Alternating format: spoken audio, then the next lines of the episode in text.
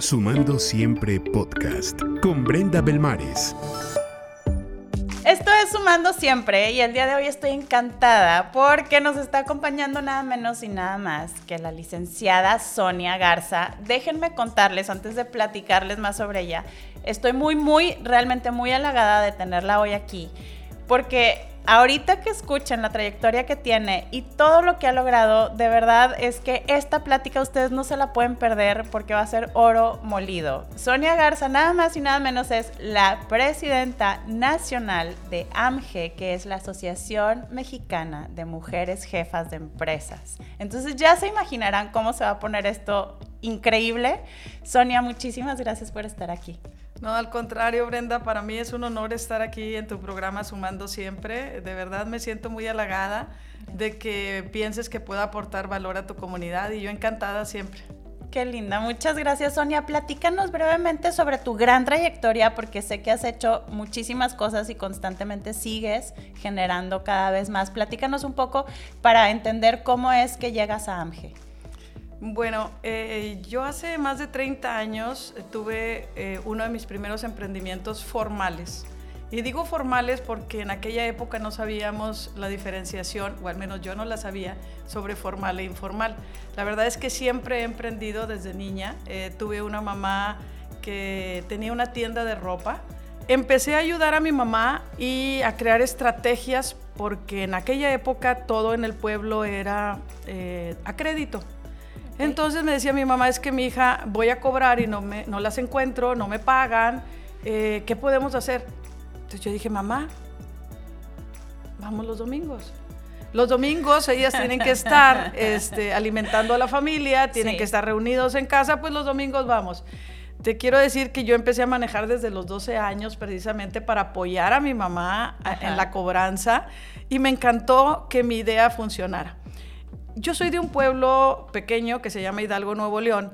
Entonces, pues las cosas allá se, manejaban de una manera diferente aquí a Monterrey, pero creo que el universo te va preparando en cada momento de tu vida para lo que quieres eh, o lo que vas a lograr hacer en el futuro. Y yo siento que haber vivido en un pueblo pequeño, el haber, este, haberme desarrollado ahí hasta los 14 años, porque era un pueblo donde no había preparatoria ni universidad, a los 14 años todas migrábamos o todos migrábamos a la ciudad de Monterrey, pues pequeños, a vivir solos para, para poder seguir estudiando.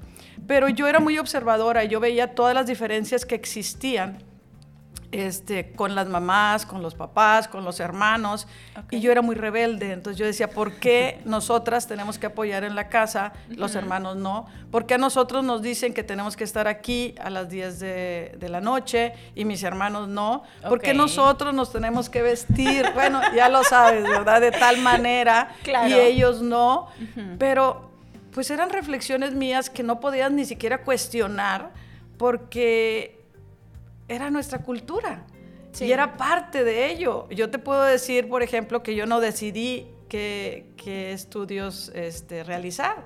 Que a mí me dijeron, tú te vas a Monterrey y vas a estudiar maestra o secretaria. Y no en mal plan, sino porque eran las usanzas, era la costumbre. Entonces yo agradecidísima de que siendo tan rebelde, me permitieran venir a Monterrey a estudiar. Entonces, toda esta preparación me, sirvió para, pues, yo ver un mundo, tratar de contribuir a tener un mundo diferente para las mujeres.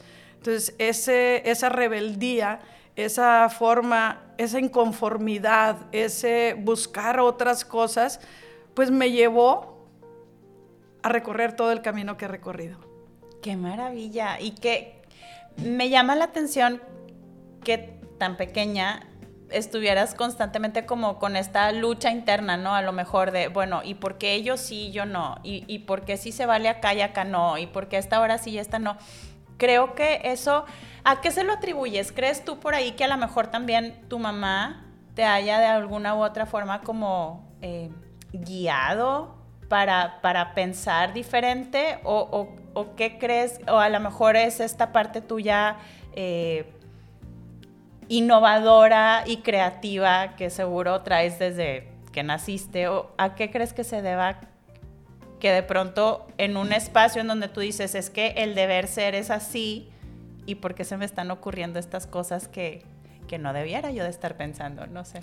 Mira, yo siempre me consideré diferente y yo creo que esa diferencia también te vuelve un poco insegura.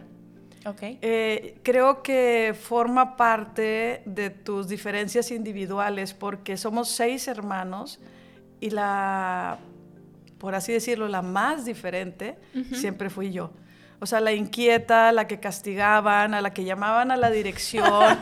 pero, de verdad, o sea, fue algo para mí que yo me, a mí me llena de orgullo todo esto que viví. Claro que en su momento lo sufrí. pero de tanto que iba a la dirección, la madre superiora eh, se enamoró de mí. O sea, me acogió y era su protectora. Ay, qué Entonces, ¿por qué? Porque yo era la defensora de las causas nobles. O sea, si le pegaban a una niña, pues yo la defendía. Si maltrataban a un animal, yo lo defendía. O sea, era la defensora del pueblo y mi mamá me decía, mijita, o sea, ¿por qué siempre tienes que ser la que estás este, provocando todo esto? Le digo, mamá, yo no lo provoco. O sea, yo trato de corregirlo y no estoy de acuerdo con, las con las injusticias, no estoy de acuerdo con que las cosas se hagan de esa manera tan diferente. Me acuerdo también que en esa época, cuando lo platico aquí, eh, siento que piensan que es un pueblo de bárbaros, pero no, era un pueblo normal, un pueblo que yo me siento orgullosa, de una familia muy amorosa. Pero yo te puedo decir, y que esto se les hace muy raro cuando lo cuento, y a veces no lo cuento. Yo creo que es la, segunda vez que lo voy a contar aquí contigo, Brenda. Gracias. Pero nos pegaban. O sea, las maestras nos pegaban. Nos pegaban con el borrador o nos pegaban con la, regla. Entonces, todas esas injusticias, yo decía, no puede ser tanto que empecé a inventar cuentos. O sea, yo le decía, es que usted no conoce a mi papá.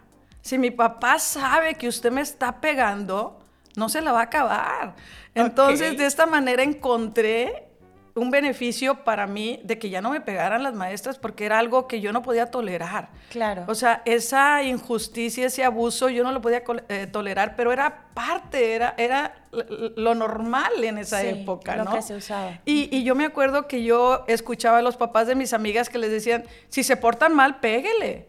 O sea, esa era la consigna en mi época, ¿verdad? Sí, sí. Este, pero todas esas situaciones que yo viví, este, todas esas injusticias que, yo no consideraba este, correctas, pues me hicieron a que fuera una persona diferente. Y eso pues me hizo buscar caminos para contribuir a que eso no siguiera sucediendo, a que las mujeres fuéramos tratadas de una manera igualitaria, de que las mujeres fuéramos, este, también tuviéramos la oportunidad de elegir eh, qué hacer, qué ponernos, qué estudiar. Claro. Entonces, este, pues bueno, eso fue una característica que también me ayudó cuando me vine aquí en Monterrey, porque empecé a buscar cómo conseguir lo que quería de la gente. Yo me acuerdo, me vine a estudiar al Colegio Excelsior de aquí de Monterrey. Sí. Eh, me dieron la opción de estar en la Bastida, en el Excelsior, en el Excelsior, perdón, o en la Miguel F. Martínez. La verdad, la Miguel F. Martínez estaba en huelga, eh, fue un ambiente que me asustó mucho porque venía de un pueblo, tenía 14 años. Eh, la Bastida este, se me hizo muy lejos de mi pueblo, yo quería lo más cerca de mi pueblo. Y el Excelsior, que fue el último a donde me llevaron, pues me tocó la, hora del recreo. Me tocó a las, a las monjas este, tocando la guitarra, cantando en la hora del recreo. Dije, aquí soy, de aquí soy. Entonces me quedé ahí y la verdad es que me encantó. El canto es una de las cosas que me, eh, que me gustan. Este, me gustó el ambiente, estaba cerca de mi pueblo. Y aparte, este, para dejarnos venir aquí a Monterrey, pues mis papás eran muy cuidadosos. Nos tuvimos que venir a vivir a la casa de un coronel del ejército, imagínate. Wow. O sea, e, en una casa de asistencia cuidadas por un general del ejército que era de Hidalgo, Nuevo León, de mi pueblo. Entonces, de esa manera mis papás tenían la confianza de que íbamos a estar cuidadas, de que íbamos a estar protegidas y el Excelsior nos quedaba pues caminando de, la casa donde vivíamos. Ok. Entonces, y cuéntame cómo fue vivir bajo el pues no sé, o sea, viviendo con, un coronel, o sea, no, me llama la atención esta parte, me imagino que muy estricto y cosas por el estilo, o... Fíjate que sí, o sea, una persona muy estricta, este, casi no hablábamos con él, la verdad, no nos relacionábamos con él. Sí. Pero me llamaban otra vez la atención muchas de las cosas que ahí sucedía. O sea, como cuando llegaba el coronel a su casa, la mamá, la esposa, mijitas, córranle las pantuflas de tu papá, acérquenle todo, o sea, había que atenderlo. Había que atenderlo. Llegó el rey y hay que atenderlo. Ya. Entonces, yo decía, es que no puede ser. O sea, claro. todas esas cosas me hacían ruido, me hacían ruido, me hacían ruido. Yo me sentía diferente y me sentía insegura por ser diferente, porque las demás no veían esas diferencias. Claro, qué incómodo para ti el decir, es que, porque no lo pueden ver como yo, ¿no? Sí. Que, que, que es, es, pues, es el, bueno, es el deber ser, pero en ese entonces el deber ser para mucha gente era como esta parte de atiéndelo. Al contrario, el día que yo verbalizaba algo, pues me decían, esta es una rebelde sin causa. Y le decían, eh, mi papá se llamaba Manuel, hace un año falleció, le decían, Manuel, no la dejes ir a Monterrey se nos va a desbocar, ¿no? O sea, algo así, sí, algo así. Sí, sí, estás viendo que es muy rebelde, se nos va a ir a Monterrey y la vamos a perder para siempre, casi creo. Definitivamente, definitivamente. Bueno, cuando terminé ya la carrera de, de maestra,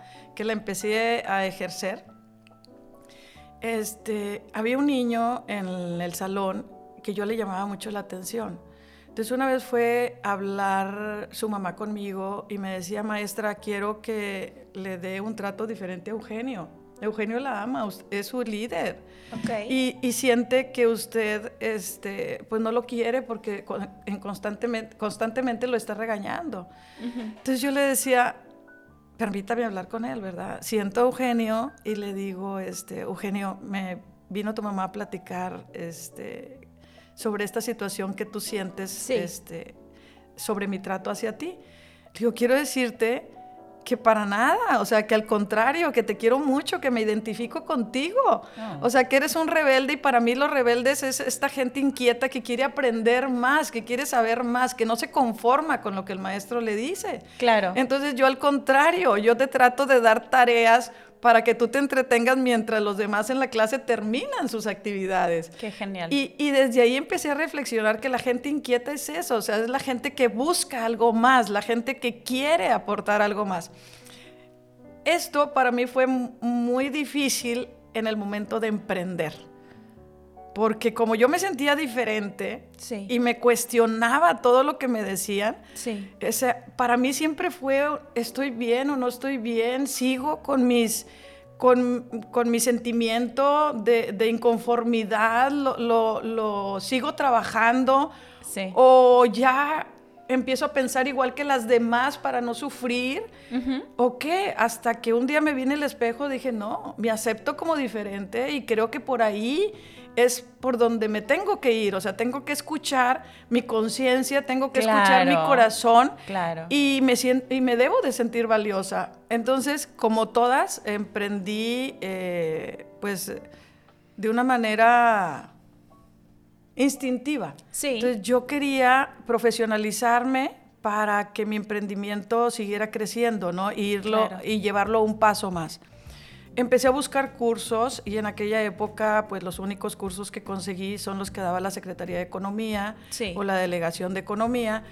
Y para mí fue otro shock muy importante porque nos decían que eh, para que las mujeres tuviéramos éxito en nuestro emprendimiento, teníamos que pensar como los hombres, porque las mujeres éramos muy sentimentales y que los hombres eran eh, muy cerebrales, que tenían que pensar con la cabeza y que las emociones no nos controlaran. Y que eh, si queríamos eh, lograr o generar confianza en nuestros clientes, pues teníamos que vestirnos hasta como ellos. Por eso el suit que todavía vestimos, este, fue parte de la vestimenta formal. Entonces yo decía, ¿cómo es posible? O sea, para que yo tenga credibilidad, tengo que vestirme como hombre y para que mi empresa tenga éxito, tengo que vestirme como hombre. Wow. Entonces, eso para mí fue otro shock muy importante. Yo decía, ¿y el valor que tenemos las mujeres? O sea, ¿cómo lo podemos capitalizar? Claro. O sea, ¿y cómo nosotras nos podemos sentir poderosas, que sí sabemos, que sí podemos? Entonces, pues esto me llegó a capacitarme, capacitarme, capacitarme, y es algo que yo siempre les digo. O sea, eh, lo más importante es tener el talento, tener las ganas, pero Sí. también capacitarte para poder enfrentar todo lo que se te presenta eh, en todos los momentos de tu vida, en todas las etapas. Y yo creo que esta forma de ser, esta, esta rebeldía, esta inconformidad que me llevó a buscar y a buscar y a buscar, pues es parte de todo este proceso que ahorita me ha llevado a estar donde estoy. Claro, no, totalmente. Yo creo que, digo, eres líder desde que naciste y yo creo que también por eso es que siempre has empujado por esta parte de, oye, pues es que no me gusta y necesito cambiarlo. Y entonces, pues con permiso, pero ahí les voy a cambiarlo, ¿no? O sea, et- esto se me hace súper interesante.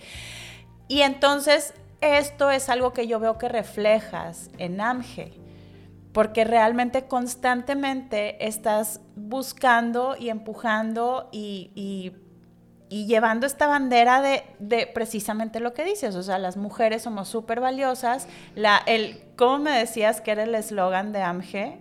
La igualdad La igualdad es un buen negocio. es un buen negocio. Me encanta, o sea, realmente creo que bajo ese principio, platícanos qué es lo que te has encontrado con respecto a todas estas mujeres que forman parte de la asociación, cómo te ha cambiado a ti la vida, etcétera. Cuéntanos un poquito. Pues la verdad es que me cambió la vida totalmente y me hizo ver el valor que las mujeres tenemos y podemos aportar a nuestro México. Eh, después de que yo inicié con todos estos cursos de capacitación, eh, mi esposo, que es una persona que siempre me empuja, que siempre me está motivando, que siempre me está ayudando, porque dice que si yo soy feliz, todos en la casa somos felices. Entonces, este, me, me dijo que una de sus pacientes, gran amiga, había estado con él ese día y que le había platicado de una asociación de mujeres empresarias. Ok. Te estoy hablando hace 25 años. Entonces me dijo Sonia, yo creo que es las respuestas que tú estás buscando. Claro. Entonces, pues me invitaron, fui, eh, y la verdad me quedé sorprendida de ver tanto talento de mujeres, tantas mujeres poderosas, hablando de los mismos problemas en los que, con los que yo me enfrentaba, reflexionando sobre los mismos temas eh, que yo me cuestionaba.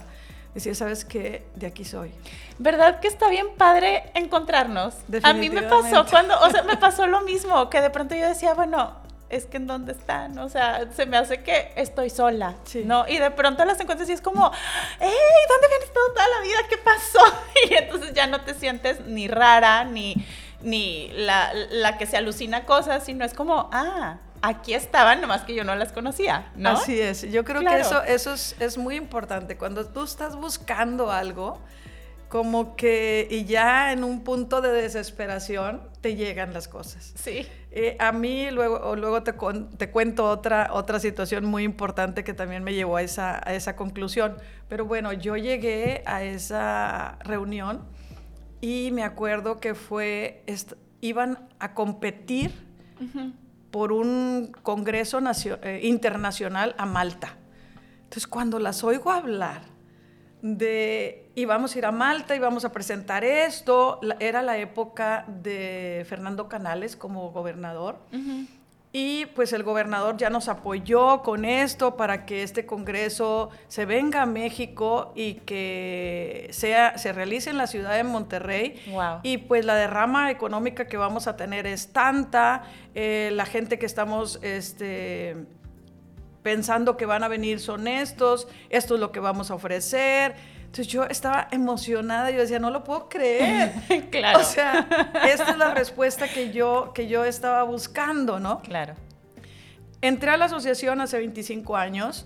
eh, cuando yo entré y supe la historia, que esta asociación se fundó en 1965, ya hace, este año va- vamos a, a tener 57 años, vamos a cumplir de su fundación, conozco la historia de la que la fundó y la verdad es que me, me enamora. Me gusta ver a mujeres poderosas, a mujeres que no se han dejado vencer ante la adversidad, Claro. sino que al contrario, o sea, han dicho, vamos porque vamos, o sea, vamos a buscar el cómo sí. Claro. Entonces, este, me invitaron a ir a la Ciudad de México a una reunión del Consejo Directivo Nacional. Imagínate, yo estaba nerviosísima, pero aún así, siempre buscando más, me puse mis moños, como se dice, y dije, yo sí voy. pero me quiero sentar al lado de la fundadora. Quiero conocerla, quiero ver qué la motivó, qué la inspiró, o sea, qué le da esa fuerza. Me senté con ella este, en la comida después de la junta de, directiva y la verdad es que me, me, enamoró ver a una señora, pues ya creo que yo ya tenía, estaba alrededor de los 80 años, pero una señora hermosa, con un poder que emanaba increíble. Entonces me siento y le digo, a ver, ¿qué la motivó? Y ella me comenta, pues que lo que la motivó fue que era viuda con dos hijos y que los, tenía que sacar adelante. Sí. Entonces, este, fue al banco a pedir dinero y que le dijeron, claro que no, aquí no les prestamos a las mujeres. O sea, las mujeres usan el dinero para joyas, para viajes, pero no para los negocios. Las mujeres no son para los negocios, los negocios son para los hombres. Wow. Entonces eso a ella le molestó tanto que empezó a formar un grupo de mujeres y paralelo a esto conoció a la fundadora de eh, la FCM en, en París y le dijo, nosotros tenemos un movimiento en Francia este, de mujeres empresarias, ¿por qué no te lo traes a México? Ay, me puse chinita. Fue a Francia a conocerlas, a ver el modelo y le encantó. Dijo, claro que sí, o sea, México se tiene que sumar a esta iniciativa. Las mujeres empresarias, eh, pues necesitamos tener mentoras, tener aliadas que nos ayuden también a recorrer ese camino que ellas ya recorrieron. Entonces se trae este organismo a, México y el nombre para ellos fue muy impactante, Asociación Mexicana de Mujeres Jefas de Empresa.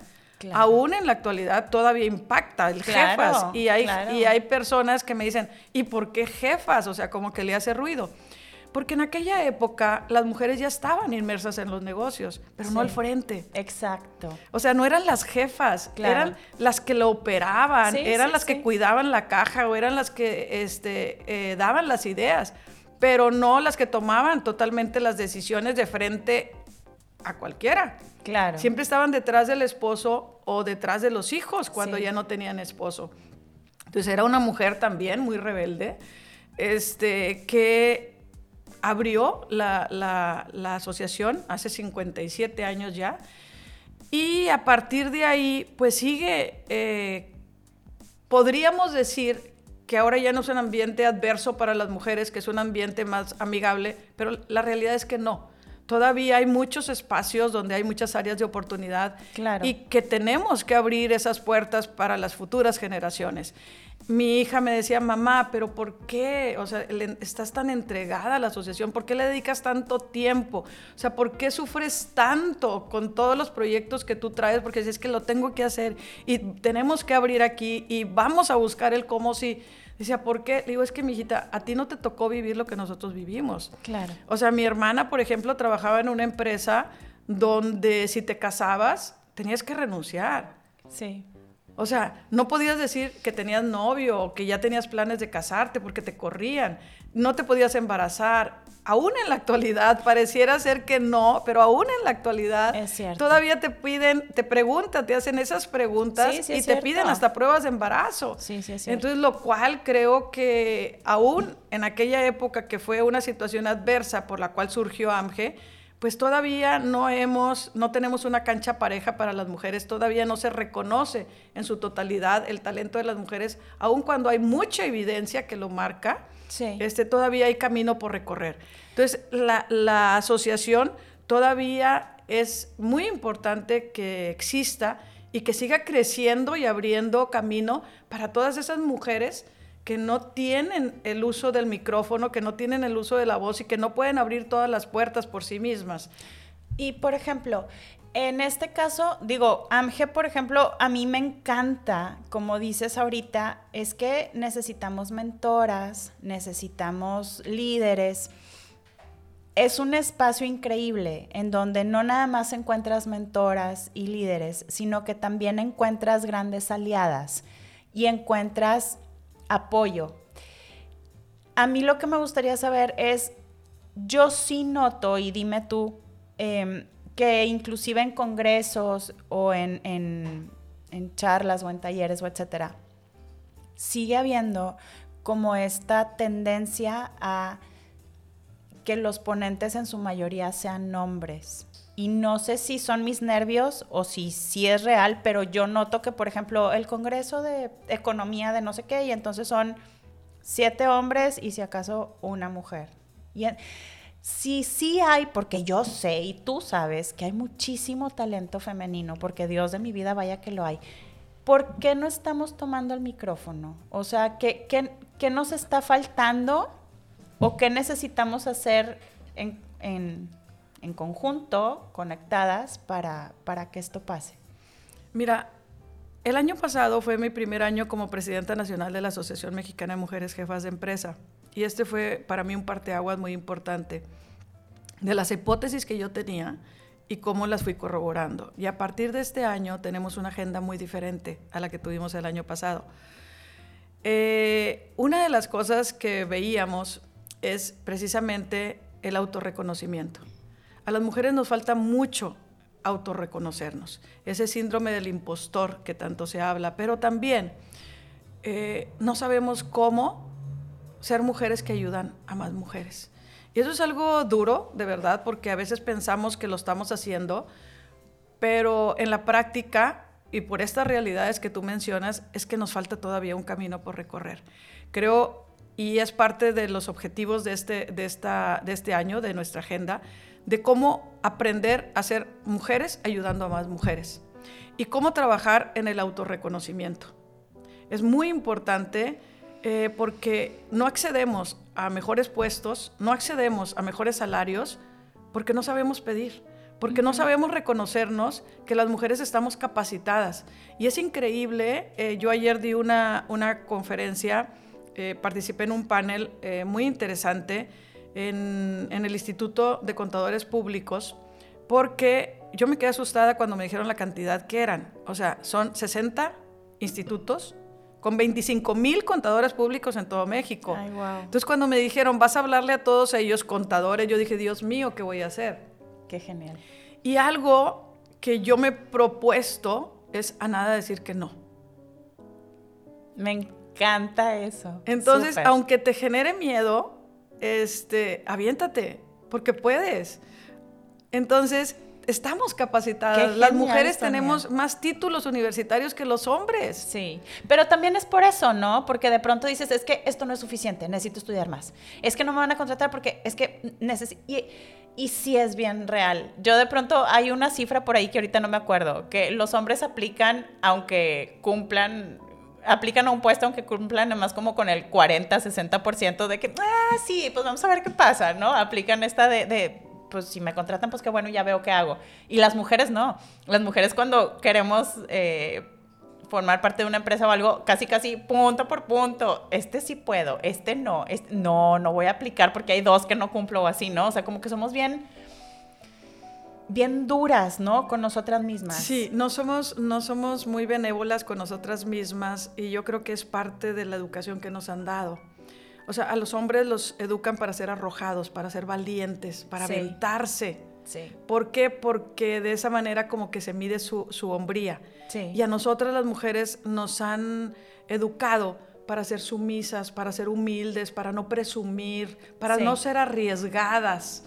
De hecho, a mí, este, pues es una palabra muy dura, muy fea, que a mí me simbraba cuando me la decían, pero me decían, es que ¿por qué andas ahí? Este, Ay, está muy, muy fea la palabra. Mejor no la digo. No, tú cuéntanos, no te preocupes. Este, porque andas de machorra, me decían. Mm. O sea, entonces yo decía, qué horror, o sea, ¿por qué me dicen eso? No. Si yo quiero andar, eh, porque fui de las pioneras en el deporte, en el atletismo, por accidente me metí en una competencia de atletismo y gané el primer lugar, me gané un trofeo sin haber practicado. Ay, Sonia, y, lo máximo, me encanta. Y oyendo al, al del micrófono que decía, y ahí va, esa güerita, y miren cómo va te lo juro. Me encanta. O sea, corrí en uniforme, la falda se me levantaba. me encantas, qué genial. Corrí en uniforme de la secundaria porque me dijeron, el maestro de deporte me dice, Sonia, tú eres muy buena para todos los deportes. Pues bueno. Nos faltó una. Pues yo me metí sin saber nada. Qué cosa. Entonces me meto, corro, este, gano, y cuando yo oí el del micrófono que decía, parece una venada, y miren, y ya ganó, y yo volteaba a ver. ¿Y tú quién es? ¿De quién están hablando? no veo a nadie, pues no, porque vas ganando. Definitivamente, y era, yo. Qué genial, Sonia, qué maravilla. Y tú así de, ¿dónde está? No la veo. Te lo juro, entonces a veces ni nos la creemos. Yo tenía que voltear a todos lados a ver, a ver de quién estaban hablando. Qué genial. Entonces yo creo que el trabajar en el autorreconocimiento es muy importante y Claro. sobre todo el aprender a ser mujeres apoyando a mujeres. Cuando aprendemos eso, Sí, es cuando entonces vamos a voltear a ver el talento de las mujeres.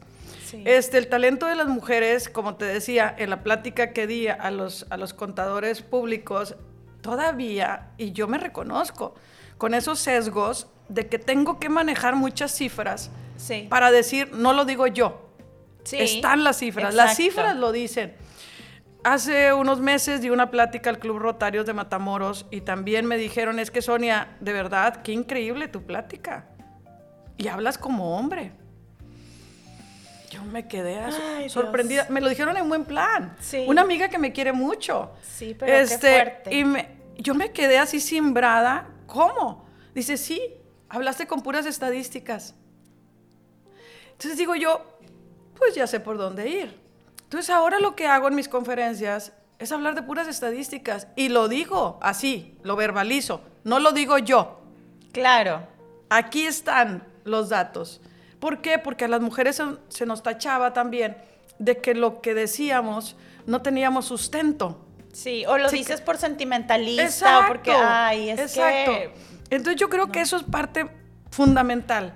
Claro. que los datos, que todos los estudios, todas las estadísticas que se arrojan, utilicémoslas para decir. Entonces yo, les decía en esa plática y hasta me preguntaron, o sea, ¿cuál es el porcentaje de mujeres con títulos universitarios por sobre los hombres? Y hay un dato muy interesante donde dice que las mujeres entre 25 y 34 años tenemos más títulos universitarios que los hombres. Y un cuestionamiento que yo le hacía a la, eh, a la UNAM cuando me invitó a dar una plática, yo les decía, a ver, yo creo que este dato es muy importante para realizar una investigación. ¿Por qué las universidades, la mayor parte de la población son mujeres? ¿Sí? Sí, Los primeros lugares son las mujeres. sí. ¿Qué pasa cuando salen de la universidad? ¿Qué pasa con ese talento que el gobierno aportó para su preparación, que las familias invirtieron para su preparación? Claro. ¿Dónde está ese talento? ¿A dónde va? Entonces me dijeron, bueno, es un cuestionamiento muy interesante. Hace tres semanas estuve firmando convenio con tres universidades de Los Cabos y lo mismo me dijeron. El 60% de nuestro alumnado son mujeres. El 62% de nuestro cuerpo docente son mujeres. Y mi cuestionamiento fue, ¿y por qué no hay más rectoras mujeres? Claro. ¿Por qué no hay más mujeres este, profesionistas en puestos de poder? Si tenemos más preparación. Claro. Yo siento que hay una gran tarea que hacer todavía, hay una gran área de oportunidad por ahí. Y que nosotras como mujeres, como líderes, nos tenemos que apoyar a que ya no existan más maneles como panel, Exacto, pero de hombre. sino, exacto, sino que haya también eh, un- una paridad. Y eso como como consejera nacional de Coparmex, lo hemos trabajado mucho en Coparmex. Compa- Qué bueno. Coparmex ha sido uno de los organismos empresariales que más ha impulsado el talento de las mujeres. El, la- el organismo donde más somos mujeres eh, consejeras es en Coparmex. Qué genial. Entonces, ahí, por ejemplo, hay una gran labor que se ha hecho de que ya no puede haber pan- eh, maneles. Tiene que ser equitativo. Entonces, eso es súper importante para nosotros. Tiene que ser, este, eh, tiene que ser paridad. Claro. Entonces, nosotras estamos a favor de eso porque entre más líderes mujeres se vean, entre más mujeres alcen la voz, entre más mujeres participemos, aunque nos sentamos raras y extrañas, pero que le demos para adelante, vamos a ser inspiración para todas esas futuras generaciones. Y ese es el legado que en la Asociación Mexicana de Mujeres Jefas de, de Empresa queremos dejar. O sea, queremos dejar un legado donde haya espacio para las mujeres. Y creo que en esta era de pandemia, en esta era digital, en esta nueva realidad que nos está tocando vivir, donde las mujeres desde nuestras casas podemos este, trabajar, este, en, posicionamiento, en demostrar el talento, en, en, impulsar el empoderamiento de las mujeres es una gran área de oportunidad. ¿Sabías tú que el 52% de los negocios que se abren, el 52%, se desarrollan en una casa y no en una oficina? Wow. Tenemos una gran oportunidad. Claro, claro. Y definitivamente esta es una gran plataforma para poder impulsarnos y ayudarnos. Gracias por todo esto que estás haciendo. Yo la verdad es que por eso quería platicar contigo el día de hoy. Más gente necesita saber de esto. ¿Cómo podemos formar parte de AMGE o qué necesitamos para formar parte de AMGE o cómo, cómo funciona? Fíjate, la asociación, como te digo, tiene 57 años de fundada y estamos en 30, este, tenemos 30 representaciones en toda la República. Eh, te puedo decir con orgullo que ahora en, este año pues vamos a tener 18 tomas de protesta más. ¡Wow! Estamos ¡Felicidades! creciendo. ¡Qué increíble! estamos creciendo, yo creo que también por algo muy importante que fue la pandemia. Nosotros pensamos que todas las crisis traen oportunidades. Claro. Y esta pandemia lo que vino a mostrar fue los grandes problemas a los que nos enfrentamos las mujeres, pero también un área de oportunidad donde nos podemos desarrollar. ¿Por qué? Más de un millón de mujeres tuvieron que dejar, o perder su trabajo en esta pandemia. ¿Por qué? Porque los niños se regresaron a la casa. Sí. Y nuestra cultura nos dice que las mujeres somos las responsables de, este, de la educación de nuestros hijos, de la, del, cuidado y demás. Del cuidado, la economía del cuidado. Sí.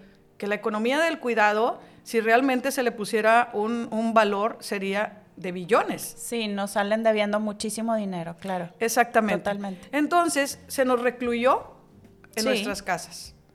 Hay aquí temas que vinieron a mostrar también la pandemia muy difíciles, que a lo mejor no, este no es el momento para abordar, pero la violencia de género, o sea, la violencia familiar fue uno de los factores este, que más se detonaron en esta pandemia y que pues las mujeres nos tuvimos que replegar, como te digo, a la casa para poder atender a nuestros hijos. Si alguien tenía que renunciar a su trabajo era la mujer, no el hombre. Sí. Este, yo lo he dicho en varias, en varias este, conferencias también, que yo también fui parte de eso. Yo también tuve que abandonar mis estudios, mi trabajo por apoyar a mi marido cuando nos fuimos al extranjero.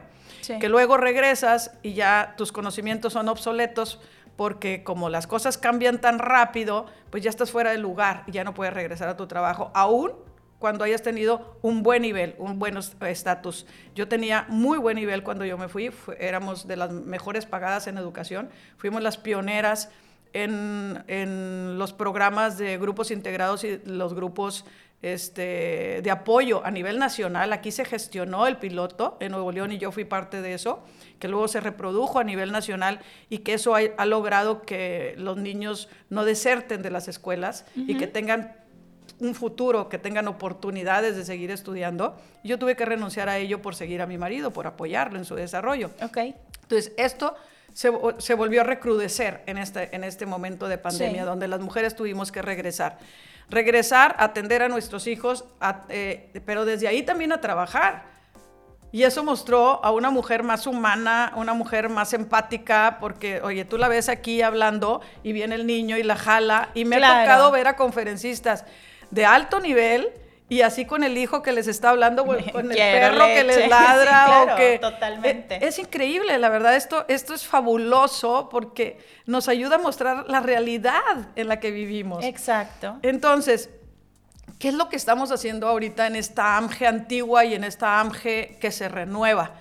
Eh, antes nosotras solamente afiliábamos a empresarias legalmente constituidas. ¿Ok? ¿Por qué? Porque eh, es una manera de retribuirle a nuestro país lo que ha invertido a nosotras y es una manera de eh, poder seguir aportando valor a la comunidad. Con nuestros impuestos, pues se pagan todos los servicios, con nuestros impuestos se abren escuelas, con nuestros impuestos. Entonces, era una manera, era un requisito que poníamos, que fueras una empresaria legalmente constituida para entrar. Ok. Pero esta pandemia vino a visualizar toda esta problemática que está teniendo las mujeres y la verdad es que nos sentíamos muy mal, fue una reflexión que hicimos, nos sentíamos muy mal de que nosotras como mujeres tuviéramos que dejar aparte a las mujeres que más nos necesitan. Claro, era lo que te iba a decir, porque pues a lo mejor no es que no quieras, es que ahorita no puedes, porque a lo mejor tu situación de vida no te lo permite, porque económicamente no estás lista, porque no sabes cómo hacerlo, porque y creo que estos espacios son precisamente los que se necesitan como para decir, a ver,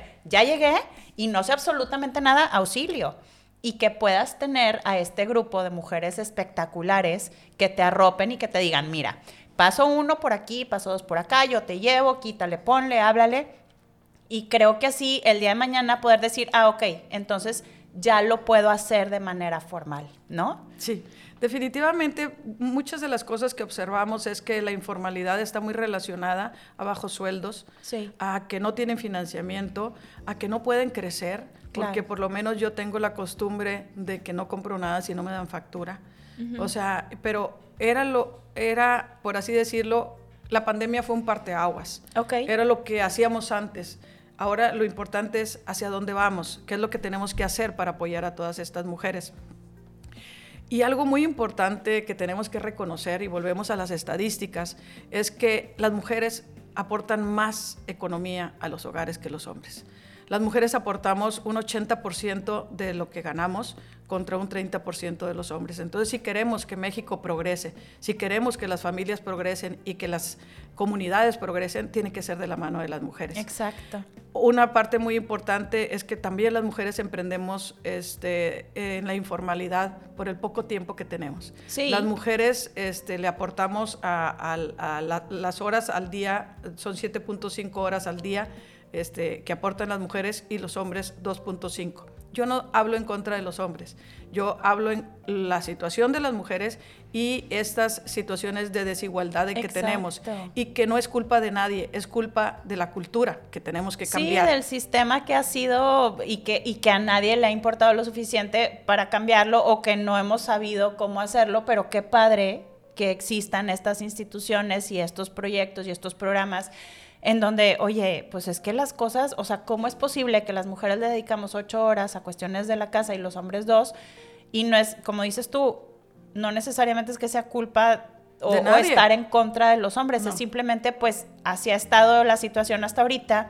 ¿Cómo le hacemos para que sea parejo? Porque yo también quiero ser profesionista. Claro. ¿no? la cuestión está en que lo que no se ve no existe. Exacto. Lo que y lo que no se mide no se mejora. Exactamente. Entonces, es, una manera de, que estas cifras vean la luz, que, que la gente las conozca, porque la verdad este, es increíble la respuesta que tenemos. Es por eso que insistimos ahora en las nuevas masculinidades, es por eso que insistimos en la paridad, en la paridad en todo, en la paridad en la casa, en, el reparto de las, de las este, obligaciones, porque pues es, es una sociedad conyugal, ¿no? Y sabes qué pasa? Que ahorita esto que decías es súper importante. Lo que no se ve, no existe. Yo puedo pensar, así como, como pensaste tú en su momento, o como he pensado yo en algunos momentos, es que se me hace que soy la única, porque nadie ha hablado sobre el tema. Entonces, seguramente soy la única que está pasando por esto, entonces pues, pues ya me fregué porque así me tocó a mí, qué mala suerte. Pero de pronto empiezas a alzar, la, a, alzar la voz y te empiezas a dar cuenta que, oye, yo también, oye, a mí también, oye, es que yo esto, oye, pues a mí peor porque esto, y dices tú, ala, no soy la única. Y ahí es en donde empiezas a generar el cambio porque dices, a ver, momento, ya somos muchas, ¿qué pasó? Y un ejemplo de esto fue este, el programa de Me Too. Exactamente. O sea, que vino a dar a la, vino a dar este, pues traer a la luz todas estas situaciones que vivíamos. Exacto. Entonces, volviendo un poquito a, la mujer en la casa, es muy importante este, ver esa parte de la mujer y por eso volteamos a ver eh, cuando inició la pandemia a estas mujeres que están en casa y que de alguna manera tienen que desarrollar cierta economía para poder mantener a su familia. Claro. Porque la vida, eh, yo lo dije en una ocasión, no es como Disney no lo platicó. ¿Eh? Conoces al príncipe azul, te casas y eres feliz para siempre. No sabes qué es lo que te va a tocar vivir. No sabes si vas a seguir casada, no sabes si vas a quedar viuda, no sabes si vas a decidir ser madre soltera o qué es lo que te espera. Entonces las mujeres debemos de prepararnos para esto y la sociedad tiene que cambiar para ver toda esta diversidad claro. y que la diversidad este, pues es importante es parte, eh, la diversidad enriquece, la diversidad de talento, de formas de pensar, de religión, de formas de actuar, de, profesiones, de edades, toda eso es diversidad. Entonces, toda esa, diversidad es fundamental para que sigamos desarrollando nuestro país en todos los aspectos, tanto, tanto social como cultural, este, académico y, sobre todo el económico. Eh, aquí hay algo muy importante de esta eh, economía eh, del cuidado o la economía o el trabajo no remunerado, que yo creo que para que una mujer progrese, tiene que haber un grupo de soporte en la casa del esposo y de los hijos, donde cada quien asuma su, responsabilidad y tener una relación colaborativa claro, en todo, ¿no? Claro. Este, yo creo que eso ha, ido cambiando este, en, las nuevas generaciones. Pero yo te quiero decir que en la asociación volteamos a ver a todas estas mujeres que generan economía. Y nada más quiero hacer un paréntesis con la economía neni o sea, la economía neni, que muchos no la conocen, pero esta economía fue la que surgió ahora con las redes, este, con las redes eh, sociales, de cómo estas mujeres que están en casa necesitan una economía y que buscaron una alternativa para cómo, cómo generarla.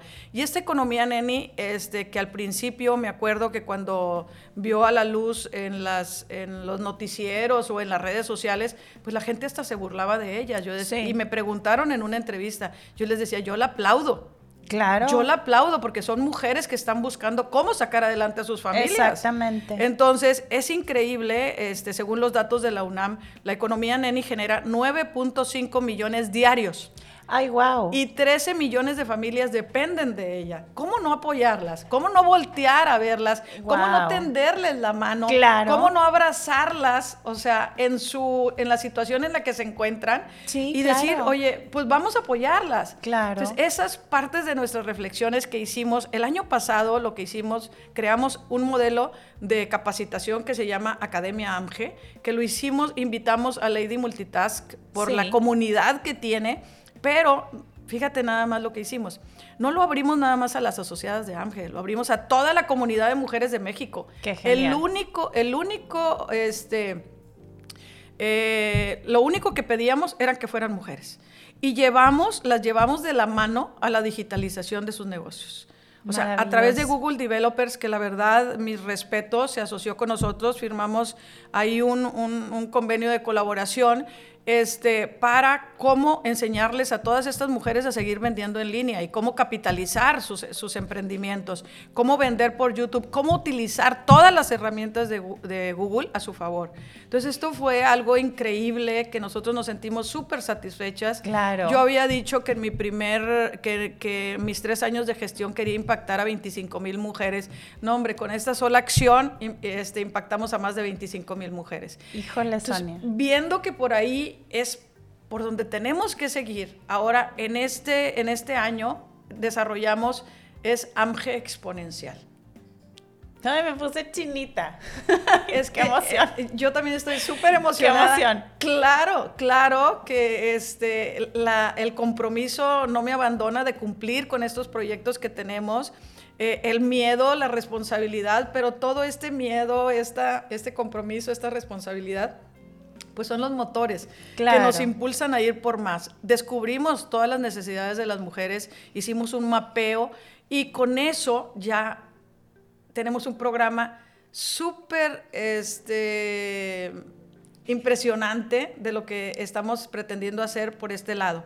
Y mira, ahora eh, AMGE va a tener dos brazos para poder apoyar. Uno, donde están todas las representaciones este, que tenemos, las 30 más las 18 que vamos a abrir en este año, más este, el otro brazo donde a través de la digitalización vamos a abrazar a todas las mujeres de México que generan economía. Y para esto es bien importante las alianzas que estamos haciendo. Estamos haciendo alianzas con comunidades que nos ayuden a poder eh, llevar a todas estas mujeres a, usar la tecnología para que se profesionalicen, se capaciten y, y puedan seguir este, de una manera más formal generando economía. Esto va a ser también un semillero para nosotras, porque todas las que ya se estén formalizando las vamos a, integrar de esta manera. Eh, eh, las digitales, las AMGE digitales, solamente van a tener acceso a la AMGE digital. Pero las AMGES que ya están constituidas van a tener eh, recursos, van a tener oportunidad de tener todos los recursos digitales más todo lo que ofrecemos de este lado. Wow. ¿Por qué? Porque Existen muchas comunidades de mujeres con grandes necesidades y carencias.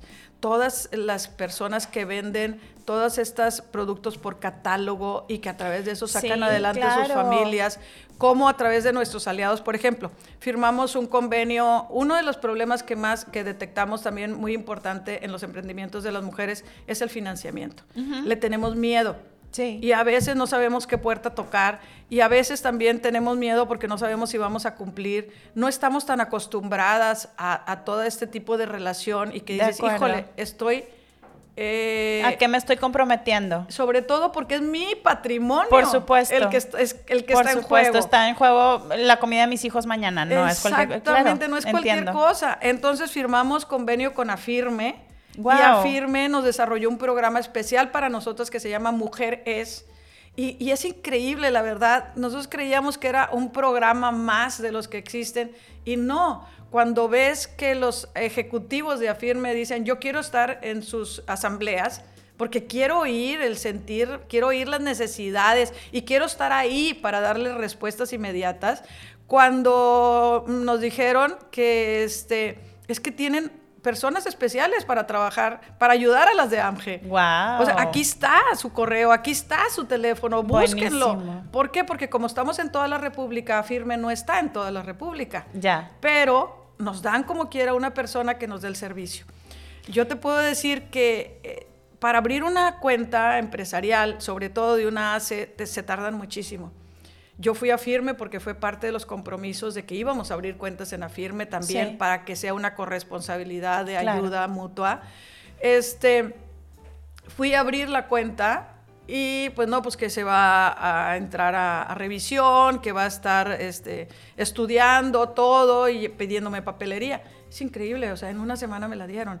En unas, ayer ya pude dar de alta este, los tokens, ayer, dices tú, de verdad cuando se tiene voluntad y se firman alianzas de colaboración, las cosas pasan. Bueno, y otra sorpresa. El 23 de febrero en la Ciudad de México vamos a firmar un convenio con Confío.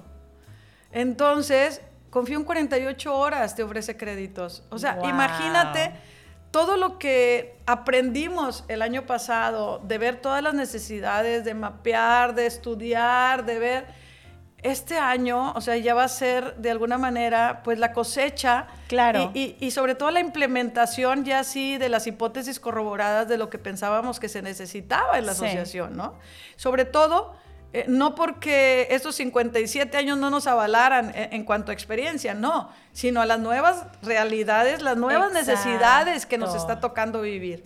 Wow. Entonces, pues, estamos muy emocionadas con esto. Sonia, qué genial. La verdad es que todo esto que nos estás platicando creo que nos suma muchísimo. Yo agradezco muchísimo esta charla y, sobre todo que, nos permitas también ser parte de esto. Si alguien quiere eh, encontrarlas a ustedes para hacer alguna alianza en beneficio de todas estas mujeres, ¿en dónde te encuentran o a quién le escriben? Sí, mira, estamos en todas las redes como AMGE Nacional. Pero también este, las 30 representaciones tienen sus redes. Nosotros en la nacional los podemos dirigir eh, según tu, tu, dónde estés este, viviendo, ¿no? dónde estés localizada tú.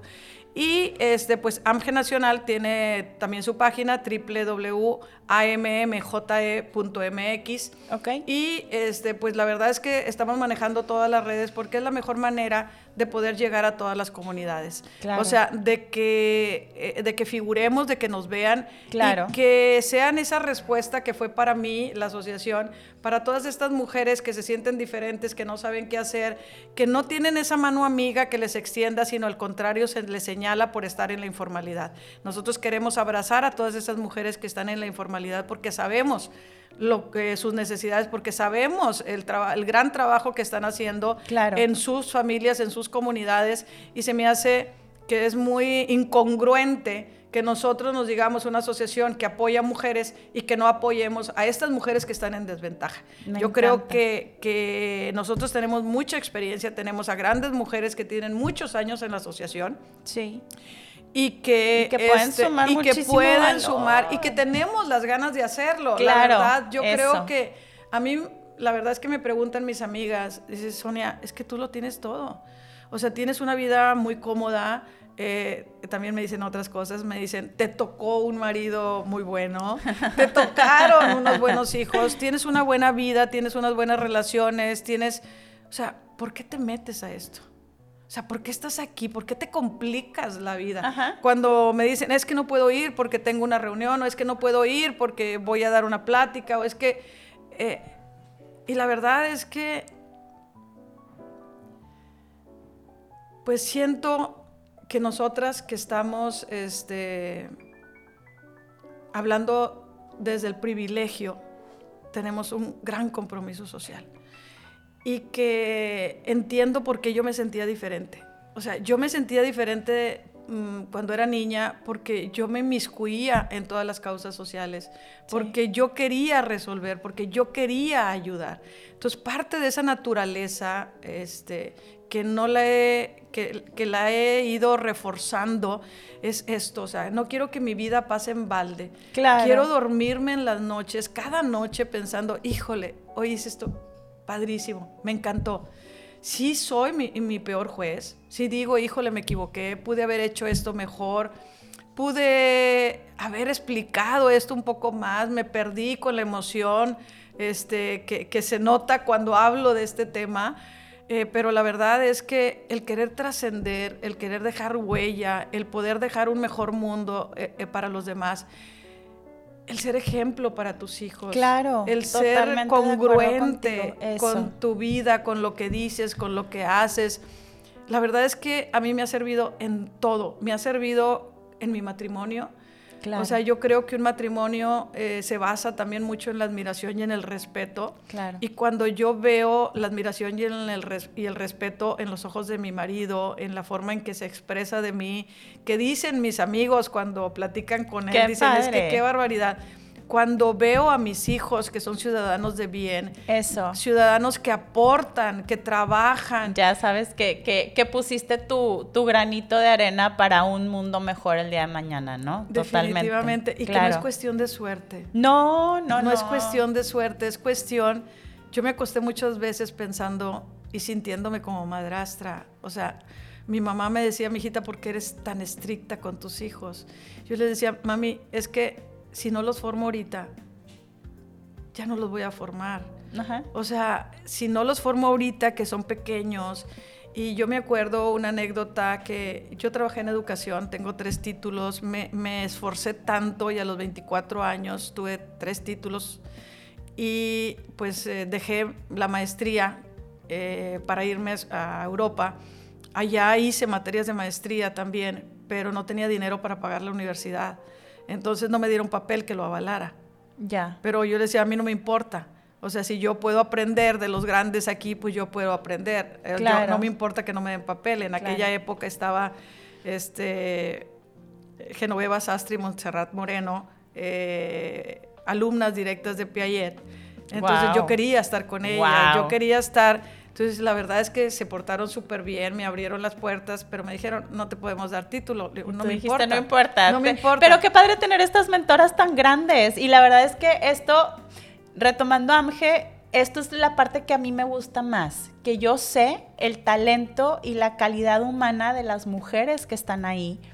Y qué maravilla que, que estén tomándose esto tan apasionadamente para llegar a la mayor cantidad de mujeres mexicanas porque realmente esto es lo que necesitamos, mentoras, aliadas, que, que nos apoyen, que nos digan como por dónde.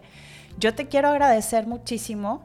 Eh, creo que esto ha sido una plática súper rica. De verdad que yo te admiro demasiado. Eh, a mí me consta las 25 mil cosas que has estado haciendo. Me encanta que, que, lo compartas con nosotras porque la verdad es que, y te lo he dicho en diversas ocasiones, para mí tú eres inspiración. O sea, yo, yo sí te veo y digo, wow, o sea, y si ella puede, pues yo también. Y ahí voy, ¿sabes? Entonces la verdad es que gracias por ser una gran mentora, aunque, aunque no lo sepas si lo eres. Eh, seguramente no soy la única a la que estás motivando a, a hacer las cosas. Me encanta tu pasión, me encanta tu entrega y agradezco a nombre de pues de todas las mujeres que se puedan beneficiar de esto, gracias por todo lo que están haciendo, la verdad es que está espectacular. ¿Nos pudieras por favor compartir las, las redes de AMGE una vez más por si quiere alguien sumarse? Claro que sí, mira, nuestra página web es www.ammje .mx y este, nos pueden conseguir eh, en todas las redes, Muy bien. como contactar, perdón, como AMGE eh, na, nacional, AMGE nacional. Muy bien. Y eh, pues existen varias de todas las AMGEs de toda la De la República. Eh, claro. Quisiera nada más comentar esto que se me hace súper valioso, Brenda. Sí, Eh, todas las mujeres que estamos en la asociación pagamos por estar en la asociación. ok. Esto es increíble. O sea, porque pagamos por ayudar. Pagamos de verdad por la construcción de un mundo mejor. Pero por porque sabes México- lo que te costó. Y te costó sudor y lágrimas. Y te costó mucho trabajo y te costó muchas desveladas y muchos berrinches. Y Sí. yo creo que por eso dices, ¿cómo no? Ahora yo quiero ayudar a alguien para que su camino no sea tan largo o tan tortuoso como el mío, ¿no? Sí, pero la verdad es que es tan loable Claro. lo que hacen todas las mujeres que pertenecemos a AMGE, Claro. porque AMGE no tiene dinero.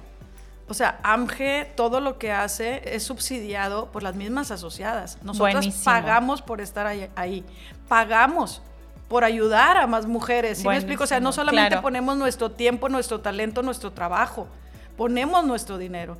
Y eso es súper importante Claro. este, porque esto es un fin ulterior lo que nos mueve. Claro. Es un fin de construir, de transformar un México más igualitario, un México más incluyente. un- Totalmente Un, México donde las mujeres podamos sentirnos seguras y donde las mujeres podamos sentirnos valoradas en la dimensión, en lo que aportamos a, a- a- a nuestro México.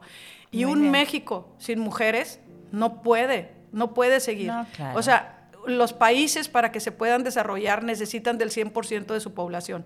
Nosotras somos, según el INEGI, el 51.2. México no puede seguir adelante sin las mujeres, sin esa mitad importante de la población. Claro, Entonces, yo los invito a todos los empresarios, a todos los gobiernos, que nos volteen a ver. Las mujeres queremos ser protagonistas de esta reactivación económica y protagonistas de este cambio que requiere México cada quien desde, sus espacios puede aportar gran valor y nosotras a través de la asociación lo hacemos porque estamos convencidas de que la autonomía económica de las mujeres es lo que va a permitir que México sea un país de oportunidades, un país donde todos tengamos este, seguridad, donde todos seamos respetados y donde Claro. todos seamos valorados. Entonces, no se pueden olvidar de este 51 punto, este, 51.2 de la población y que además está comprobadísimo que en las empresas aportamos muchísimo gran, gran valor, que aumenta el 17% de productividad y el 21% de la rentabilidad cuando hay mujeres dirigiendo empresas. Me Entonces, encanta. ¿qué nos pasa? No, ¿Por qué nos me sumamos a más encanta, mujeres? Me encanta, me encanta. Muchísimas gracias, Sonia. Este tema es apasionante. Te agradezco muchísimo por haber estado hoy aquí. La verdad es que ha sido muy enriquecedora esta conversación. La verdad es que yo he aprendido mucho, me quedo con, con toda esta pasión de parte tuya, te agradezco muchísimo. Y bueno, les recordamos que nos pueden encontrar en Facebook y en Instagram como Sumando Siempre Podcast. También nos pueden seguir en YouTube y por supuesto en todas las plataformas de podcast. Muchísimas gracias a Soco Labs. Soco Labs es una empresa desarrolladora de software, así como aplicaciones web y móviles orientadas al comercio electrónico y entretenimiento. Para más información, visita socolabs.com. Gracias Soco Labs. Y bueno, pues muchísimas gracias a nuestra invitada Sonia, gracias por haber estado hoy aquí. Les recuerdo que yo soy Brenda Belmares y todos los días te invito a generar valor, influir positivamente y a vivir sumando siempre. Sigue y suma en nuestras redes sociales buscando Sumando Siempre Podcast en Facebook, Instagram, YouTube y Spotify. Sumando Siempre Podcast. Sumando Siempre Podcast.